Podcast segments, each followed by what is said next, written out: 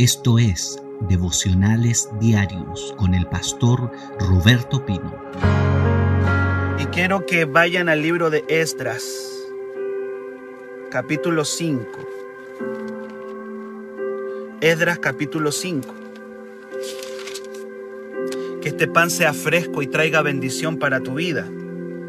Esdras capítulo 5. Dice la palabra del Señor profetizaron a Geo y Zacarías. Yo les dije que después de 15 años de estar descarriados, que esa es la verdad, esta gente se descarrió 15 años. Dios les dijo hagan un templo, iban bien, los enemigos se levantaron, 15 años detenidos, 15 años descarriados. Pero en el capítulo 5, verso 1 dice, profetizaron. Y todo cambia en tu vida cuando alguien te profetiza. Yo he visto gente que le profetizan y se ponen a llorar. A mí me han profetizado tantas veces. ¿Y cómo uno responde una palabra profética? Por lo general, cuando penetra tu espíritu, lloras, te pones a llorar. Yo creo que no hay persona tan dura que reciba realmente una palabra profética y no le pase nada. Te impacta dentro de tu espíritu. Bendigo a Elda que está llegando también ahí. Dice, profetizaron a Geo y Zacarías, hijo de Ido, ambos profetas a los judíos que estaban en Judá y en Jerusalén, en el nombre del Dios de Israel, quien estaba sobre ellos. Y luego de la palabra profética, entonces se levantaron. ¡Wow! La palabra profética tiene el poder de levantar al descarriado más descarriado del mundo. La palabra profética tiene el poder de sacar a la persona, no importa en el estado en el que esté, entonces, luego de la palabra profética de Ageo y Zacarías, se levantaron. ¿Quiénes se levantaron? Los líderes primero. Se llamaba Zorobabel y Jesúa, hijo de Josadac. Y volvieron a reedificar la casa de Dios que estaba en Jerusalén y con ellos los profetas de Dios que les ayudaron. ¿Cuántos dicen amén? Se levantaron y volvieron a reedificar la casa de Dios. La pregunta en esta mañana que tú y yo tenemos que hacernos, ¿cuál fue el mensaje profético que provocó que este pueblo que estaba estancado 15 años se levantara otra vez? ¿Cómo levantas a una persona descarriada? ¿Cómo levantas a una persona que se enfrió? ¿Qué tienes que decirle a alguien de parte de Dios para que se levante después de tantos años de estar inactivo, frío. Porque cuando nos alejamos del Señor nos enfriamos. Cuando nos alejamos de la presencia del Espíritu Santo, cuando nos alejamos del propósito de Dios, nos volvemos como un témpano de hielo. Ya nada nos hace, no nos hace ni cosquilla nada. Tú puedes ver muchas cosas, pero no te hace cosquilla nada, porque está frío. ¿Qué le dijeron Ageo y Zacarías a este pueblo estancado, descarriado, frío? ¿Cuál fue el mensaje que los levantó? Es muy simple saberlo. Es muy simple. Tengo que ir a ver el libro de Ageo y el libro de Zacarías.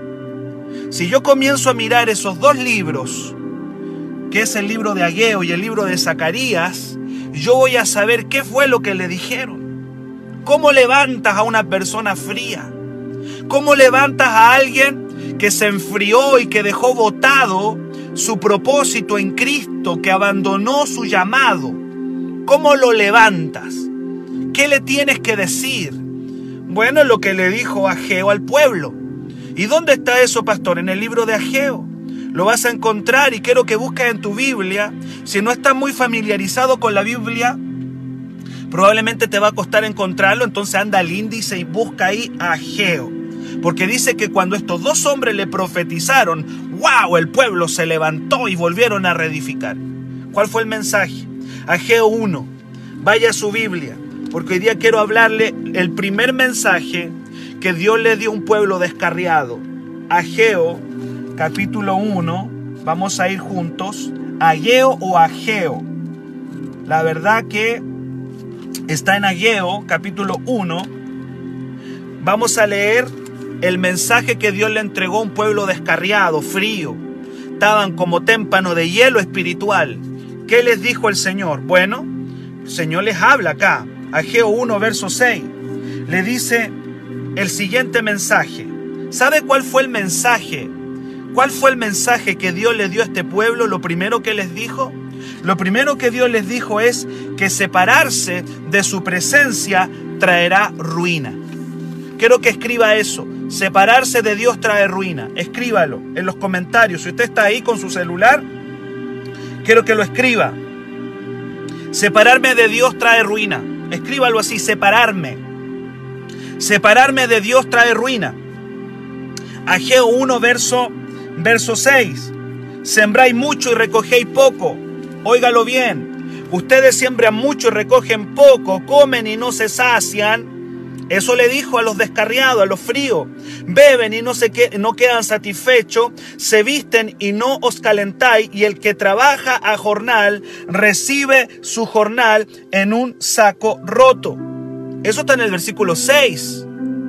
¿Qué le está diciendo Dios a, a, aquellos que se habían alejado de su propósito? Que separarse del Señor trae ruina. Trae ruina. Luego les dice en el versículo 9, les dice, buscan mucho, ustedes buscan mucho y hayan poco, dice, encierran en casa y yo lo disiparé en un soplo. ¿Por qué? Dice Jehová de los ejércitos, por cuanto mi casa está desierta, ustedes dejaron el puro radiel nada más, solamente dejaron el cimiento y dejaron todo botado. Mi casa está desierta y cada uno de ustedes corre a su propia casa. Verso 9 dice eso. Luego en el verso 10 les dice, por esta razón se detuvo de los cielos la lluvia y la tierra detuvo su fruto. Hay cosas que se van a detener en tu vida.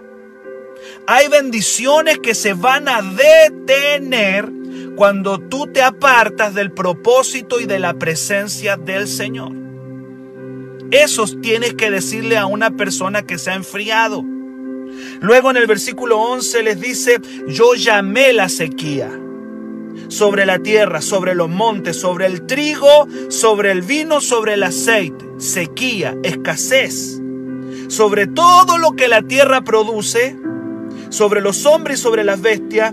Y no solamente eso, sino que llamé la sequía y la escasez sobre todo trabajo de las manos. Durante 15 años este pueblo dejó de honrar a Dios. Durante toda esa temporada ellos dejaron de edificar, dejaron de adorar, seguramente dejaron de ofrendar, dejaron de sus diezmos, dejaron de servir como lo estaban haciendo al principio, dejaron y abandonaron el propósito de Dios. Escuche bien, una de las cosas que tarde o temprano golpea a un alejado, una de las cosas que tarde o temprano va a golpear a una persona que dejó su propósito es la ruina.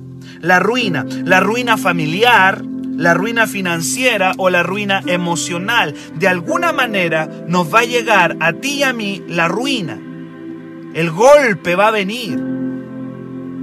Nadie puede abandonar el propósito de Dios y seguir como si nada durante esos 15 años, que es un largo periodo de tiempo, en que ellos dejaron abandonada la casa de Dios que estaban construyendo, que ellos dejaron abandonado el, congregarse, que ellos dejaron abandonado el trabajar para la obra de Dios, la ruina los golpeó.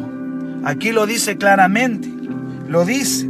Les llegó, les llegó la pobreza, el fracaso, las puertas empezaron a cerrar, eh, es, todo esto era una señal clarísima de que ellos tenían que volver urgentemente a la pasión, al hambre, a la búsqueda de Dios. Alguien que me diga amén. Y yo le dije que tú y yo en esta mañana, el devocional que Dios me pide que yo te suelte es que separarnos del propósito, separarnos de la presencia de Dios y enfriarnos espiritualmente trae ruina. Ellos tenían excusas, claro que las tenían. En Ageo capítulo 1, versículo 2, la excusa que ellos tenían, porque tú sabes que una persona cuando se aleja del Señor, tú sabes cuando una persona deja el propósito de Dios, siempre va a tener una excusa. Está fuerte la palabra, hermano. Aleluya. Sonría que Dios le ama. Sonría, decía Gigi Ávila. Cuando, cuando Gigi Ávila daba el golpe, decía, sonría, Dios le ama. ¿Sabe? Cuando tú y yo dejamos nuestras responsabilidades, cuando tú y yo dejamos de servir a Dios con pasión, cuando tú y yo nos alejamos de Dios, siempre vamos a tener una excusa. Es difícil que alguien tenga la humildad, la hombría de decir en realidad yo he fallado. Yo, yo no he estado bien. Yo lo he hecho mal, pastor. O que le diga al Señor, yo no he estado haciendo las cosas bien. Ellos tenían excusas. De hecho, durante todo ese periodo que no reconstruyeron la casa de Dios, durante todo ese periodo que dejaron de trabajar para el Señor, la excusa de ellos es que no era el tiempo todavía. Y yo he escuchado tanta gente que dice, no, todavía no es tiempo. Todavía no es el tiempo para hacer tal cosa. Todavía no. ¿Ha escuchado ese argumento? No, no, no, si todavía no. Un poquito más allá, todavía no. Aleluya. Ahí está la excusa. Ageo 1, versículo 2. Este pueblo decía, no ha llegado todavía el tiempo, el tiempo en que la casa de Jehová sea reedificada. Y ese era su argumento, todavía no es tiempo para reedificar la casa de Dios. Todavía no. Que cuando tú te encuentras una persona fría espiritualmente o cuando te encuentras un descarriado, te dice, todavía no es mi tiempo, te dice. Todavía no es tiempo de que yo me acerque al Señor, todavía no es tiempo. Y hay otros argumentos que mi casa, que mi familia, que mi trabajo, excusas. Siempre, siempre vas a encontrar excusa. Ahora el virus, déjeme decirle que este coronavirus se está transformando en una muy buena excusa para que la gente diga, no, todavía no. No, no, no, no, no, no, todavía no. Cuidado de estar utilizando el virus como una excusa para decir, no, todavía no. No, todavía no. Tú tienes que ir en la marcha que va el, el, Señor. Tenemos que ir caminando según Dios nos vaya mostrando. Mientras ellos abandonaron el propósito y tenían excusas, se preocuparon de autocomplacerse ellos mismos es decir, mientras una persona está alejada de Dios, mientras una persona se despreocupa de Dios, se está preocupando de ella misma. Tú vas a ver que el Señor una de las cosas que le dice a este pueblo es, ah, ustedes dicen que no es el tiempo para la casa de Dios, pero sí es el tiempo para ustedes. Porque le dice acá, en el versículo 4 le dice, se despreocuparon de la casa del Señor, pero están habitando en sus propias casas bien bonitas. Están hermoseando sus casas. Se dejaron la casa del Señor, pero están habitando en sus buenas casas, artesonadas, mientras la casa del Señor está desierta. Es decir, en otras palabras, han abandonado el llamado, abandonaron el propósito, abandonaron la pasión por mi presencia para autocomplacerse ustedes mismos. En otras palabras, Dios le dice, mm, los veo bien a ustedes, ¿ah? Los veo tranquilitos, los veo bien, veo que su casa está más bonita, veo que, veo que eh, su familia está mejor, veo que te estás vistiendo bien, pero me estás diciendo que no hay tiempo para mí, pero sí hay tiempo para ti. Qué fuerte, hermano. Esto fue lo que le dijo a Geo. ¿A quién? A un pueblo que se había enfriado espiritualmente por mucho tiempo. Ah, Dios le dice, no hay tiempo para mí, pero hay tiempo para ti. Qué tremendo. Y tú dices, ¿qué le digo a una persona que se aleja? ¿Qué le digo a una persona que, que ha dejado el propósito de Dios? Que el alejarnos del Señor, tarde o temprano, va a traer una ruina va a traer algo sobre nosotros. De hecho, Dios ya lo oímos en los pasajes, les dice, ustedes están trabajando, van a comenzar a trabajar mucho y van a tener pocos resultados. Qué lamentable es trabajar y trabajar y no ver los resultados. Bueno, el pueblo iba a comenzar a experimentar eso. Y ya lo estaban experimentando, trabajar mucho y ver poco. Le dice mucho trabajo y poca satisfacción. Van a trabajar, pero no van a quedar satisfechos, le dice en el versículo 6. En más le dice, van a trabajar y van a tener pérdidas. ¿Quién se lo dice? Dios. Dios lo dice. Van a tener pérdidas. Le dice, lo siento, van a tener pérdidas. Dice acá, van a recibir su jornal. ¿Qué es el jornal? El jornal era el sueldo que obtenía un trabajador en el día. Le dice, está bien, se alejaron de mí, abandonaron el llamado, abandonaron el propósito. Pues bien, dice Dios, van a recibir su sueldo en un saco roto. Van a recibir su sueldo en un saco roto. Amado, esto es lo que el Señor nos está entregando en esta mañana. Amamos recibir la palabra, pero la palabra viene con todo. Esto fue lo que Dios le dice a un pueblo que estaba abandonando su propósito, que estaba que se había olvidado para qué existía. Yo te pregunto, ¿para qué tú existes? ¿Para qué existo yo? ¿Existo para mí o existo para el Señor? Y a veces nos olvidamos. Tú y yo comenzamos a caminar en la vida y nos comenzamos a olvidar que nosotros vivimos, dependemos y respiramos para el Señor. Entonces Dios le dice, pues bien, van a comenzar a recibir su jornal en un saco roto.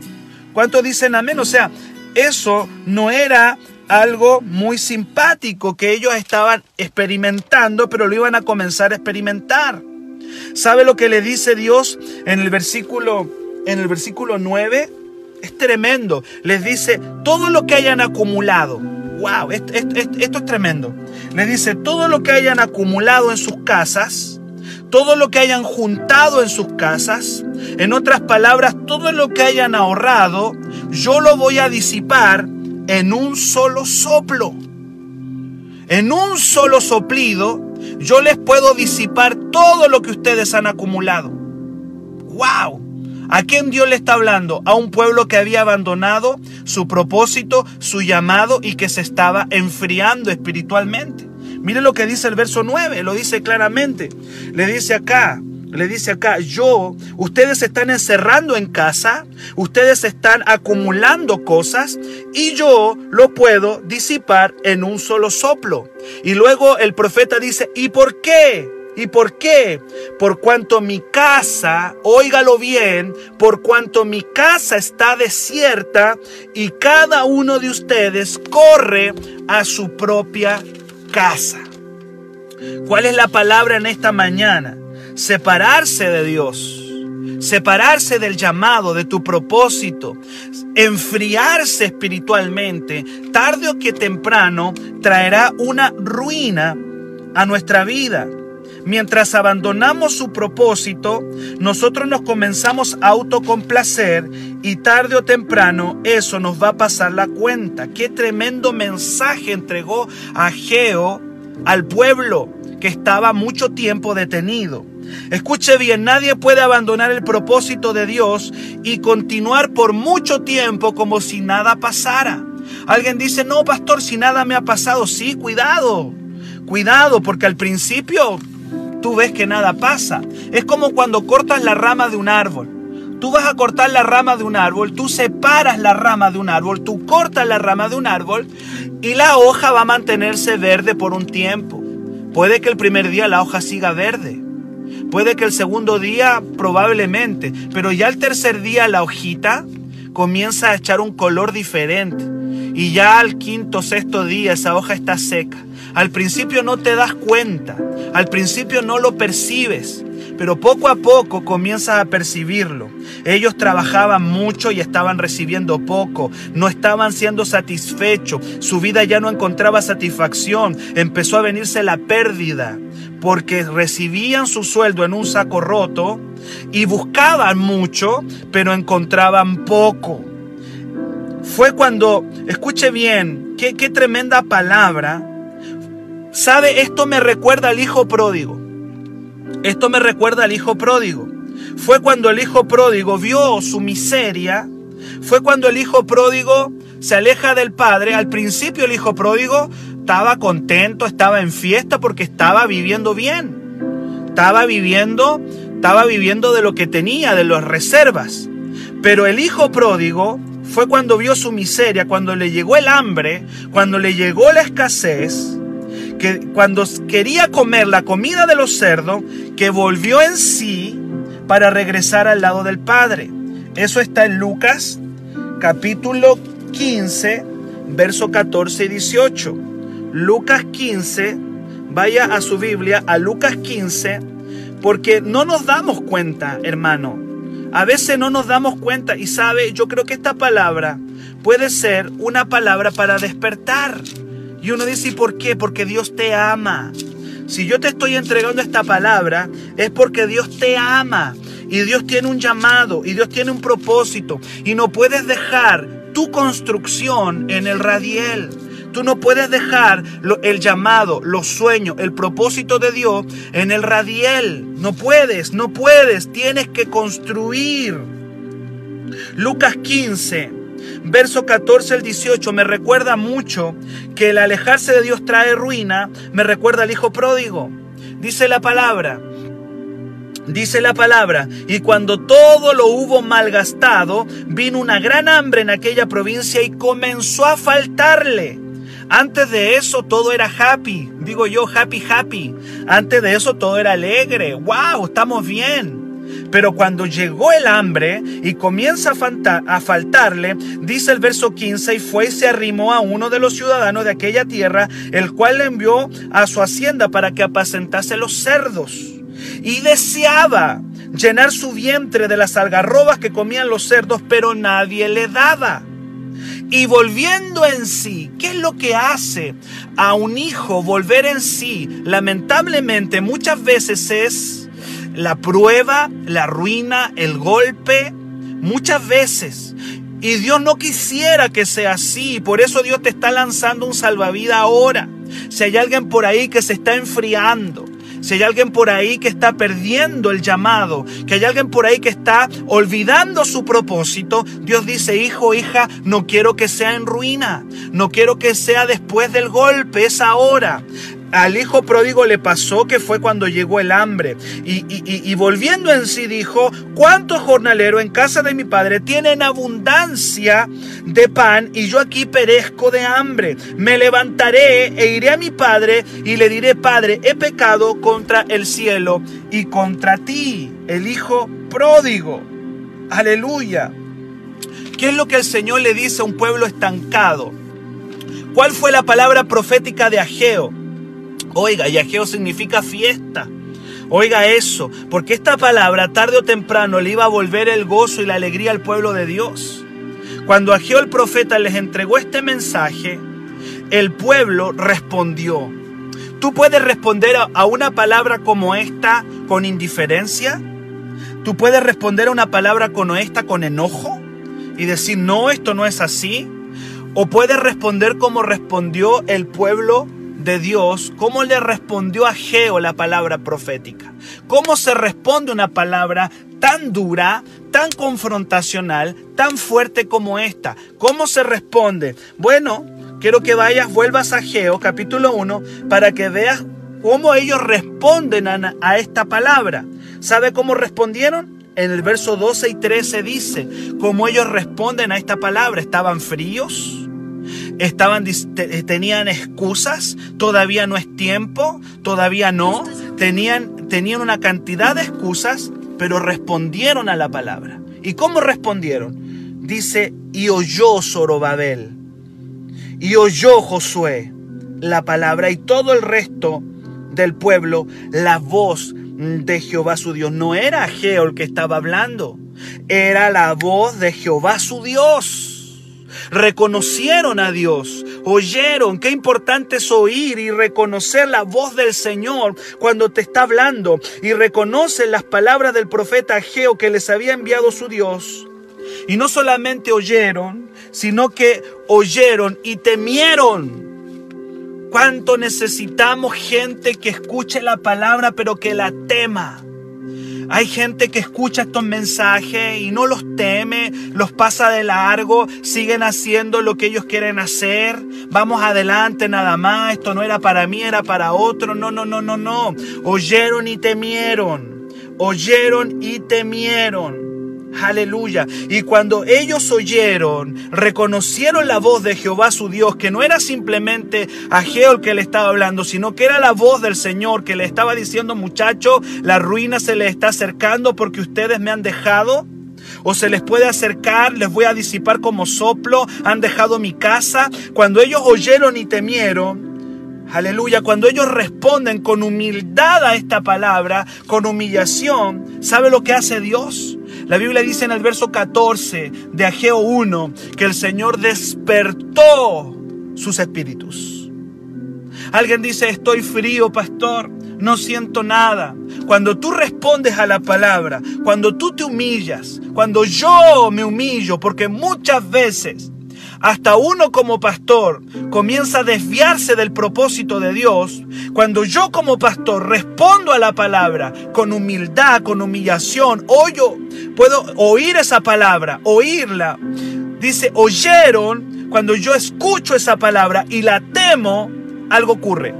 ¿Y sabe lo que ocurre? El Espíritu Santo, dice la palabra, despertó. Dice, y Jehová, verso 14, y Jehová y Jehová despertó el espíritu de los de Zorobabel, de Josué, de todo el pueblo, para que vuelvan a trabajar en la casa del Señor. El Señor despertó sus espíritus para volver al propósito inicial. ¡Wow! ¿Sabe? En este tiempo, amados, de este devocional, Dios quiere despertar nuestros espíritus hemos tenido nueve meses donde mucha gente se ha enfriado. Sí, amado. Y puede que la excusa sea el virus hoy día. En el tiempo de, de, Ageo, la excusa era todavía no es el tiempo. Esa era la excusa. Hoy día la excusa puede ser el virus. Mira, tú y yo vamos a buscar cualquier excusa para dejar el llamado, el propósito de Dios. Eh, eh, y, han sido nueve meses sin cultos. Pero este pastor y esta pastora y, nuestros líderes y nuestra iglesia no ha dejado de trabajar. Cada momento hemos estado preocupados de que la gente reciba una palabra, reciba un mensaje, reciba algo del cielo. Todos los días estamos aquí. ¿Y por qué?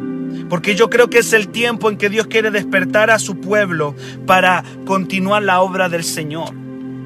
No te alejes de tu llamado. No abandones el propósito que Cristo te dio un día. No lo puedes abandonar. Aleluya. El llamado y el propósito. Porque tarde o temprano alejarse de la presencia de Dios, los que realmente son hijos de Dios, tarde o temprano eso trae ruina, eso trae destrucción, eso no anda bien.